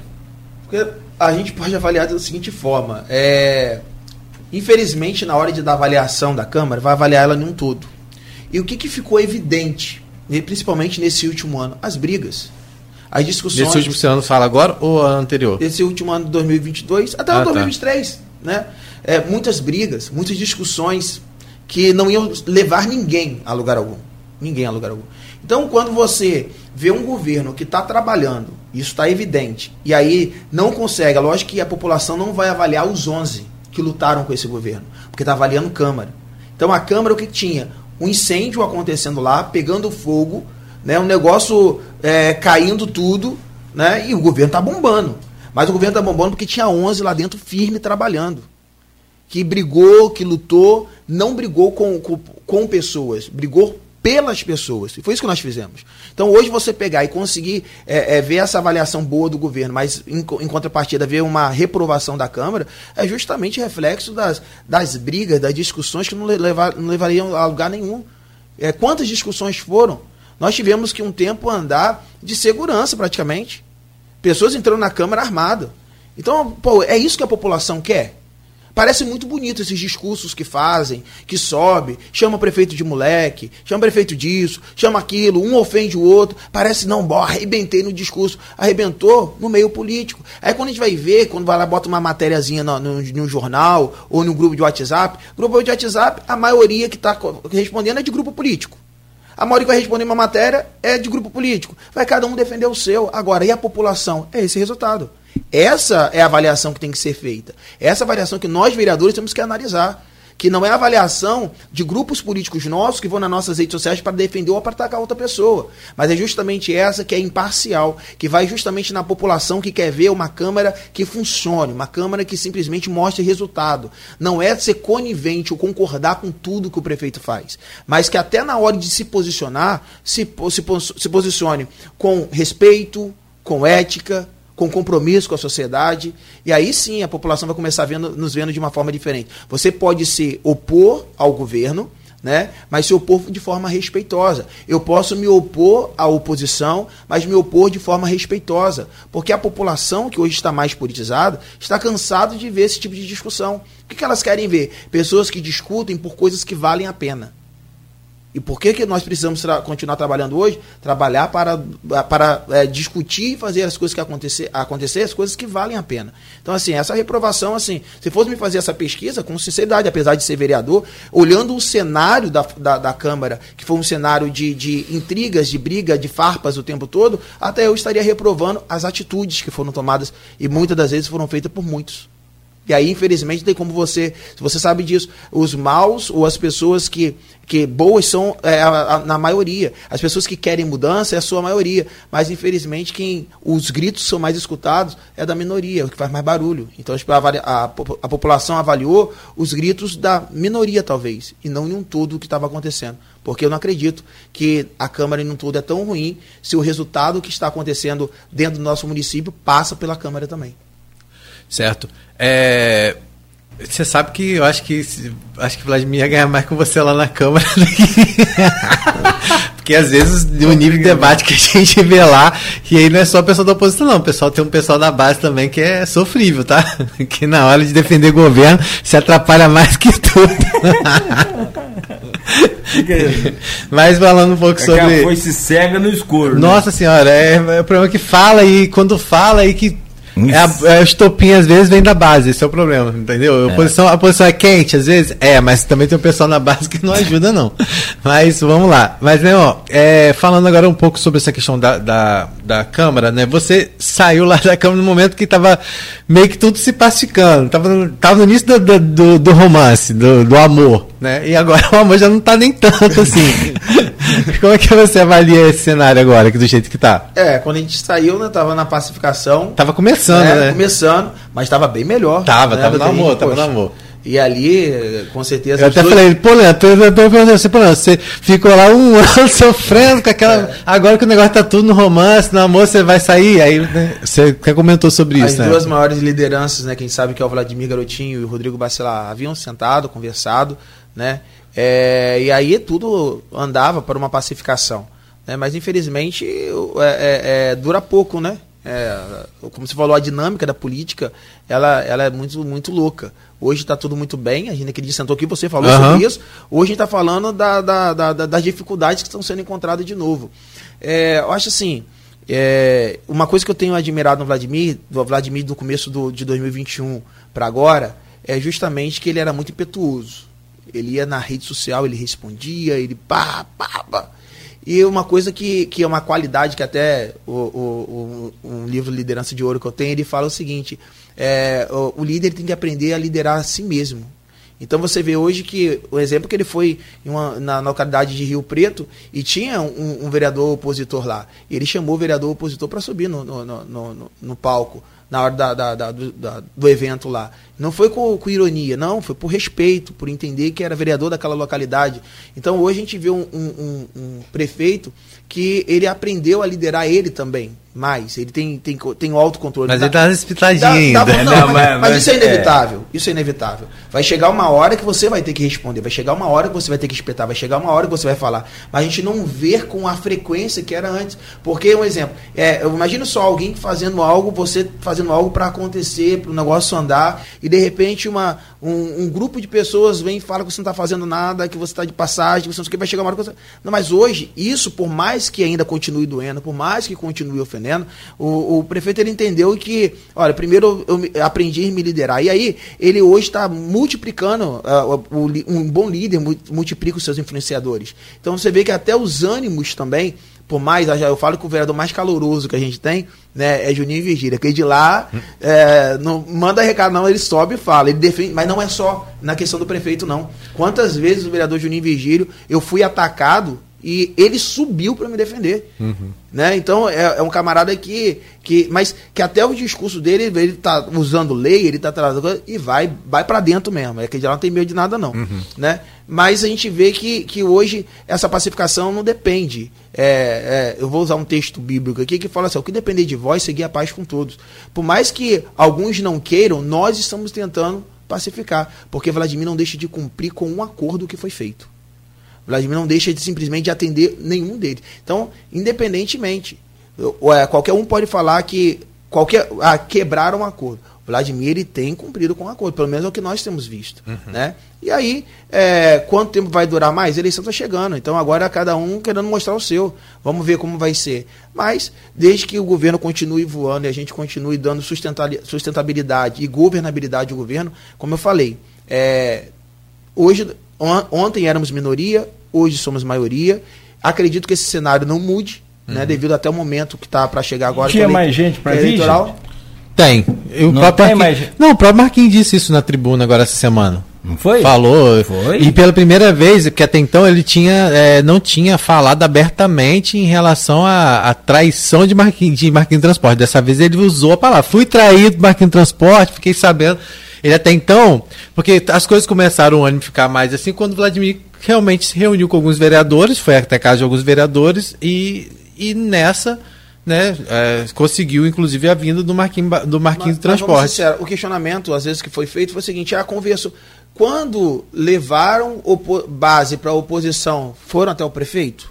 Sentaram com o prefeito? Explicaram, olha, estou conversando com o tal vereador. Mas não estava na pacificação. Para trazer para a oposição. Mas, mas, eles alegam isso. Mas qual é a pacificação? Mas vamos lá, mas qual. Vamos, vamos ser sinceros. Sim, sim, eu entendo. É, a gente tem que entender o que é pacificação. Né? A, a, o que é pacificação de verdade? A gente ser maleável, a gente entender que, olha, vai ter momentos. Na verdade, a pacificação não tá. A, a gente percebe mais que ela estava em pautas uhum. do que em um todo. Sim, a pacificação né? é pela governabilidade, pela não governabilidade, pela questão. Mas, é, pela governabilidade, mas quantas dificuldades tivemos? Uhum. Né? E aí não adianta a gente ter uma. É, ficar só pautado na pacificação. Isso é, é, isso é o jogo da política, vamos ser sinceros. Uhum. É, quando a gente, nós éramos minoria, trabalharam para ter. Pra, maioria trabalharam para a gente ser minoria. Perdemos a Câmara Municipal. Mas ninguém foi lá também conversar com o Vladimir, olha, estou conversando com o tal vereador para levar ele para o nosso lado, não. Então não cabe o prefeito também fazer isso, não. Né, ou pedir bênção. Acho que tem que ser, tem que, é, é, tem que acontecer o que tem que acontecer. Não pode ser golpe é, baixo, não pode é, é, é, ser medíocre naquilo que faz, mas o prefeito, como o líder que é, e o articulador que é, foi, tomou a, a, a posição de liderança. Foi lá, eu preciso de maioria. Para não acontecer o que aconteceu agora na LDO com a gente. Tá entendendo? Então foi lá buscar a maioria. E se faz, é assim que faz. Então, assim, temos que entender que a pacificação não quer dizer que o prefeito vai estar engessado e não, é, são pacificadores aqui, mas é, sempre vai ser, vocês vão ser a maioria, nós A ideia nossa sempre, nunca foi deixar de ser maioria. Infelizmente demoramos ter, demoramos, mas se fez necessário. Então, assim, é, é, hoje questionar que o prefeito foi é, a A e B, é, ninguém pode questionar, ninguém. E nem, eu acho que não poderíamos chamar ninguém de traidores, né? Porque é, nós, o que nós passamos no dia da eleição da, da, da, da Câmara, da, em 15 de, de, de, de fevereiro do, desse ano. Desse ano, ano passado, né? É, do ano passado. Do ano passado. Do ano passado. Então, para aí. É, é, a traição só acontece quando Não, é um lado. fevereiro foi desse ano. A eleição foi. Não, é Não, foi esse ano ano não, passado, foi ano foi ano passado. passado. De- não. Esse ano foi a posse já de A Marquinhos. posse já, é. Então, perdão, perdão. A, a traição só acontece quando é do lado oposto, né? Aí não foi traição as coisas que aconteceram lá atrás, agora porque a gente virou maioria de novo, a- as pessoas são traidores, parei, não dá para entender. Então são dois pesos e duas medidas. Né? Então, assim, eu respeito todos os nossos, nossos colegas lá de, de- da, da- vereadores, base ou oposição, mas a gente tem que entender que esse é o jogo da política. Uhum. E falando do jogo da política, o que PDT, não- né? Oi? Não, o que não dá, e aí a gente fala como crítico, como eleitor, como cidadão, é para de fato ter aquilo que o, o Leon falou aqui mais cedo. Você chegou a andar com, com segurança, porque tinha gente entrando armado na Câmara. O Aloysio mesmo relata aqui que teve um dia que ele, passeando com o cachorro, o cachorro já logo percebe, percebeu aquele clima estranho, cheio de carro de polícia, de guarda municipal, e os caras com escopeta na, na, na que frente da, da Câmara. tendo que mobilizar a polícia Que- militar, tendo que mobilizar a guarda municipal, como Que se a cidade nível- não precisasse de segurança. é, que nível de como se a cidade é resumisse É. só a Câmara Municipal. Então, assim, é, ali é a casa do povo, tem que ter as divergências, tem que ter as discussões, mas o que não pode é fugir da. da, da um da- nível, do um nível, o nível muito, desceu muito. muito baixo, E o- sarrafo no chão e extremamente arriscado. É, e o clima tem ficado tenso. Esse- é, nessa semana mesmo é, foi pedido para retirar uma pessoa da, da- do plenário que estava acompanhando a sessão porque a pessoa estava um pouco exaltada. Então, assim, você já vê que as coisas se continuarem nesse, nesse nível, né, e se não tiver calma e cautela né, de, de todos, né, a situação pode né, se agravar. Assim.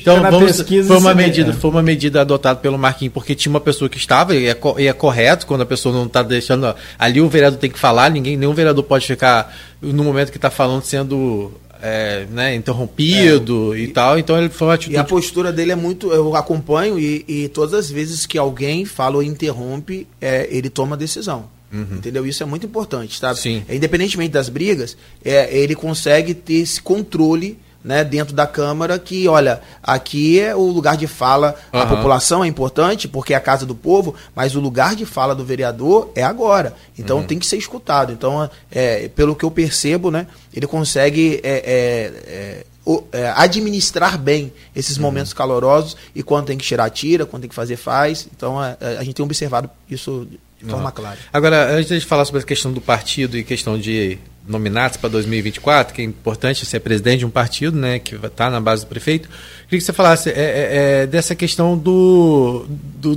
decoro, né, Cláudio, que a gente sempre fala aqui. Esse limite, o que, que vale realmente na política? Esse jogo que aconteceu que você fala que é um jogo normal.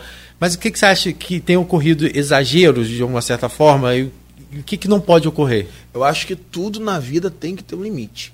Né? Quando eu falo do jogo, estou falando dessa questão. Você está aqui, eu vou lá buscar essa pessoa para ser base do governo, ou eu vou buscar para ser oposição. Isso vale. Né? Agora, quando você começa nas ofensas pessoais, né? quando você com- começa envolvendo família, né? quando você começa é, inventando as mentiras, eu já passei por essas questões lá dentro, né? É, é, envolvendo as pessoas em coisas que elas não são. Porque o que acontece? A população ela está cansada já de sofrer. E aí quando você pega e faz questão de sujar é, algo que está acontecendo e falar, seja é, do vereador A ou vereador B, né? É, você tem que ter muito cuidado, porque o que você fala, eu sempre falo que uma mentira é explanada no ar, ela se propaga muito mais do que a verdade que vai aparecer depois. Então, é, eu passei por consequência de uma mentira que foi lançada sobre mim lá, que a, a verdade não, não se propagou com a mesma velocidade ou com a mesma proporção. Então, assim, o que não pode acontecer é isso. É as pessoas entenderem os limites. O debate é político. Debate político. Se é só debate político, nós temos que saber que não podemos é, a- a- ultrapassar os limites. E isso acontece, tem acontecido, ou estava acontecendo com frequência. Então, assim, é, é, eu acho que esse limite ele tem que ter a todo tempo e a toda hora.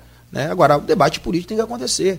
Agora, é, é, eu, eu sigo do princípio. da- A mesma coisa eu chegar aqui e falar assim, um presidente da Câmara, ou eu falar que ele é isso, que ele é aquilo, que ele, eu não, tô- não posso falar do Marquinho.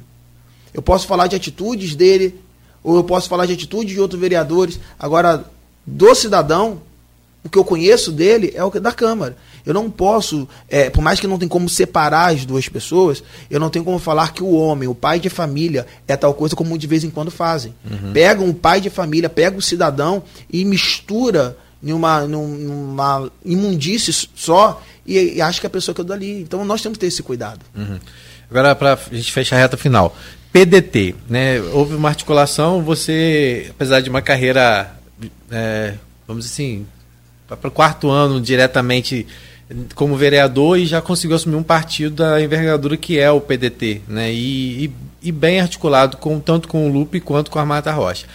É, claro que a gente está falando também né, do presidente da Assembleia Legislativa do Rio de Janeiro, que já teve em, contato, encontros, inclusive, com outras lideranças do PDT. Isso é, vamos dizer assim, pacificado que o PDT fica com o Vladimir ou você acha que há ainda a possibilidade de alguma costura por cima e isso se modificar? Então, acho que a, a, gente até responde através dessa pergunta sua o limite. Né? Porque no limite que a gente estabelece, não vale tudo. Né? Eu acho que a palavra, quando alguém tem palavra, tem palavra mesmo. Tentaram tirar o PDT de mim ano passado, durante a eleição. Né? Mas Lupe falou: você deu a mão ao homem.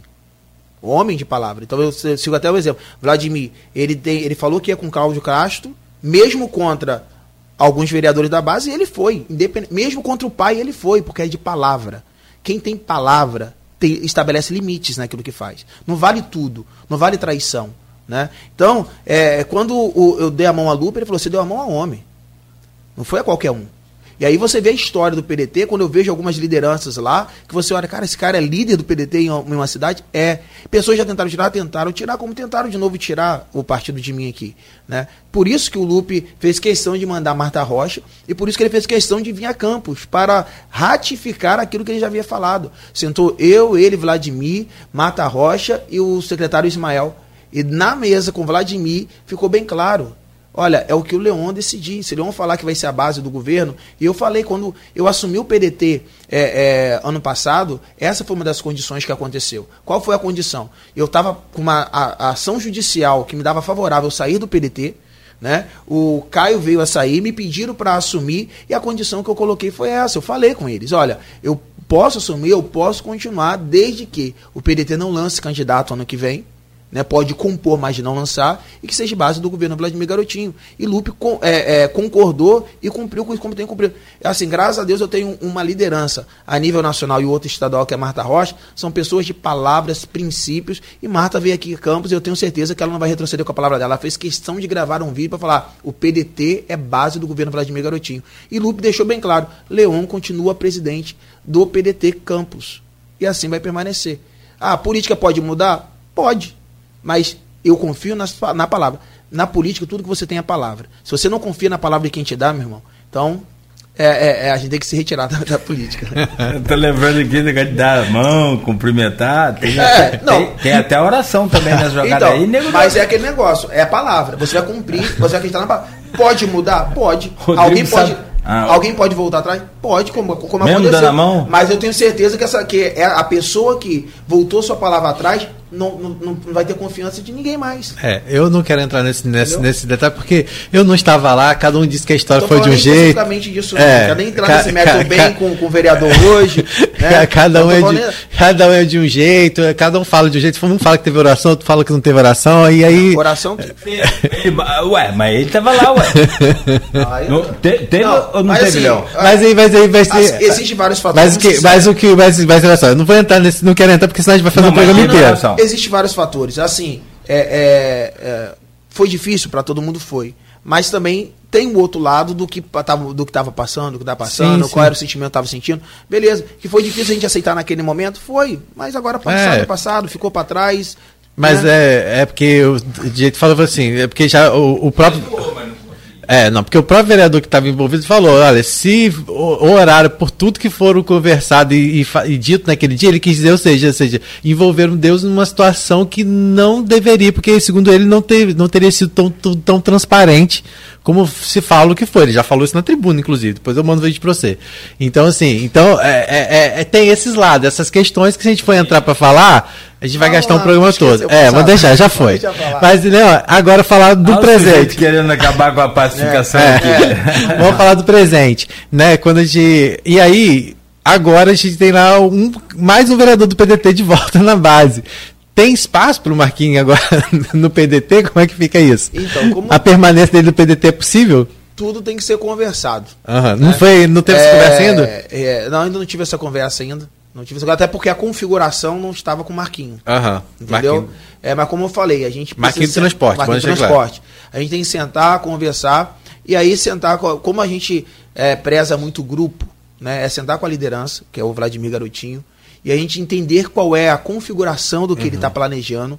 Né? E aí, é, por mais que eu tenha uma linha de pensamento, se é, ele, ele passar para mim que, olha, esse é o caminho que a gente tem que seguir, porque é bom para a nossa cidade, é bom para que o governo venha, venha continuar com, com a, ter essa continuidade, nós vamos sentar e vamos é, é, é, dialogar sobre isso. Então, acho que é, quem quer ser grupo tem que estar aberto a ouvir, né, é, a, a entender, às vezes retroceder, às vezes avançar, às vezes dar, falar, dar sua opinião também. Eu vou dar a minha opinião né, no momento que se fizer necessário, mas eu prefiro esperar o momento que o prefeito Vladimir vai sentar com a gente e ele vai falar que vai falar ou não se teve mudança na configuração daquilo que até então havia sido configurado em reuniões anteriores com a gente. Então, mas estou a, a, a, a assim, é, só posso falar sobre isso depois que eu sentar com o prefeito e entender qual é a configuração, porque ele é a liderança. Aham. Se ele é a liderança, ele sabe qual é o jogo que tem que ser jogado. Então hoje nós estamos no PDT. É, o- lá hoje na Câmara, o Paulo Arantes, o Marquinhos do Transporte e o Rio Lu. Não é isso? Isso. Rio Lu, é, certamente, né, pelo a- a- o atual cenário, não está nem na base do governo, não tem como ele estar no PDT. É meu amigo pessoal. Aham. Meu, sou amigo dos, dos filhos dele, a gente faz academia juntos, eu e o Rio Lu, a gente sai para tomar açaí junto. Meu amigo pessoal, não tem uma vírgula para falar do cara.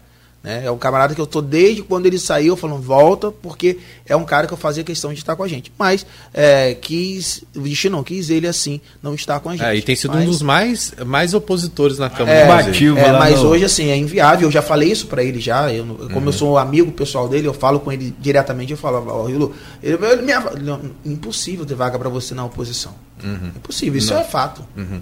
Então aí o PDT. Agora o PDT também tem um desafio que é a questão de, de compor a nominato com as mulheres, né? Uhum. Cê- e, e tem um nome forte hoje dentro do PDT que é Odete, que Sim, né, Odete sim. Rocha, uma pessoa que, que tem uma trajetória política já, né? Apesar de nunca ter tido, acho nenhum cargo eletivo, né? Ela sempre concorreu, mas tem esse desafio também, né? É, é, é, você acredita que o PDT tem condições de fazer até quantos candidatos? Eu acredito que a gente pode sim repetir o, o cenário de 2020, até três candidatos. De três? Sim, É o cenário que você acredita. acredito sim. Então, assim, Pelo menos uma mulher? É, é, um exemplo, nós queremos que mulheres entrem. Aham. Né?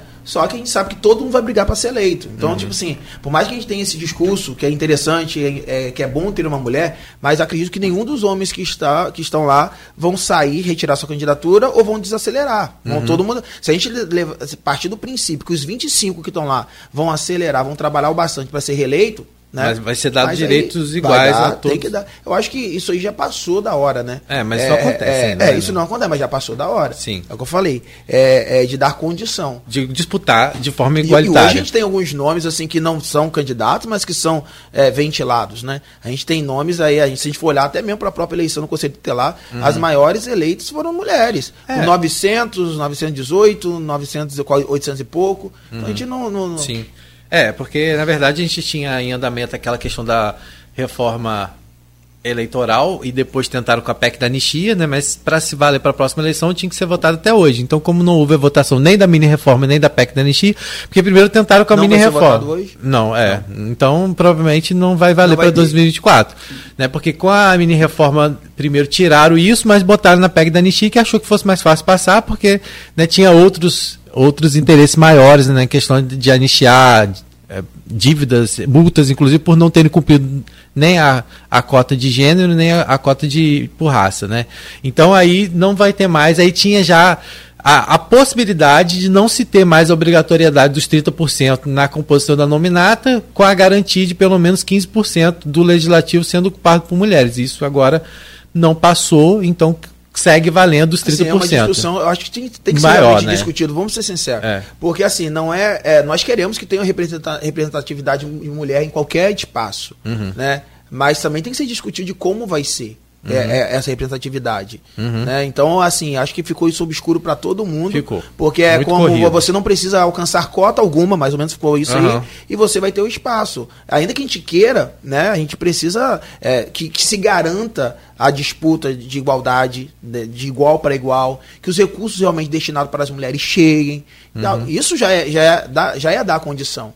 Né? Então, eu, particularmente sonho um dia, só um sonho, não sei se vai virar outubro, mas sonho um dia não precisar mais de cota, nem de raça, nem de gênero, e que a gente se respeite, se entenda e que é, viva é realmente. Um processo, é, um processo. É, é, um processo longo, talvez a gente muito longo. não, porque, não consiga porque ver, mas é um processo muito já, já começou. mas é um processo muito difícil de acontecer, porque por mais que os discursos sejam esses, na efetividade não é, não é a realidade. É. Porque se você quer mudar na é gera... inclusão se você, social. Se você quer mudar no futuro, você precisa trabalhar isso nas gerações que estão vindo agora. Perfeito, perfeito. E essas gerações não, são, não estão sendo trabalhadas para essa não, mudança. E as gerações, é, e as gerações de agora, de, de, que, que a gente conhece muito bem, nossos filhos, as crianças que estão chegando aí, elas não têm nada disso. Sim. Criança não nasce racista, não, não, não nasce, nasce preconceituoso, não. não. nasce. É a gente que estraga Nós tudo. colocamos isso. Então tem que alguém botar um freio na gente, chegar lá, deixa os crianças Entendeu? crescerem. É aí que a gente vê, é, são muitas discussões de tantas outras coisas que querem colocar, e às vezes essa, essa, essas questões não são trabalhadas.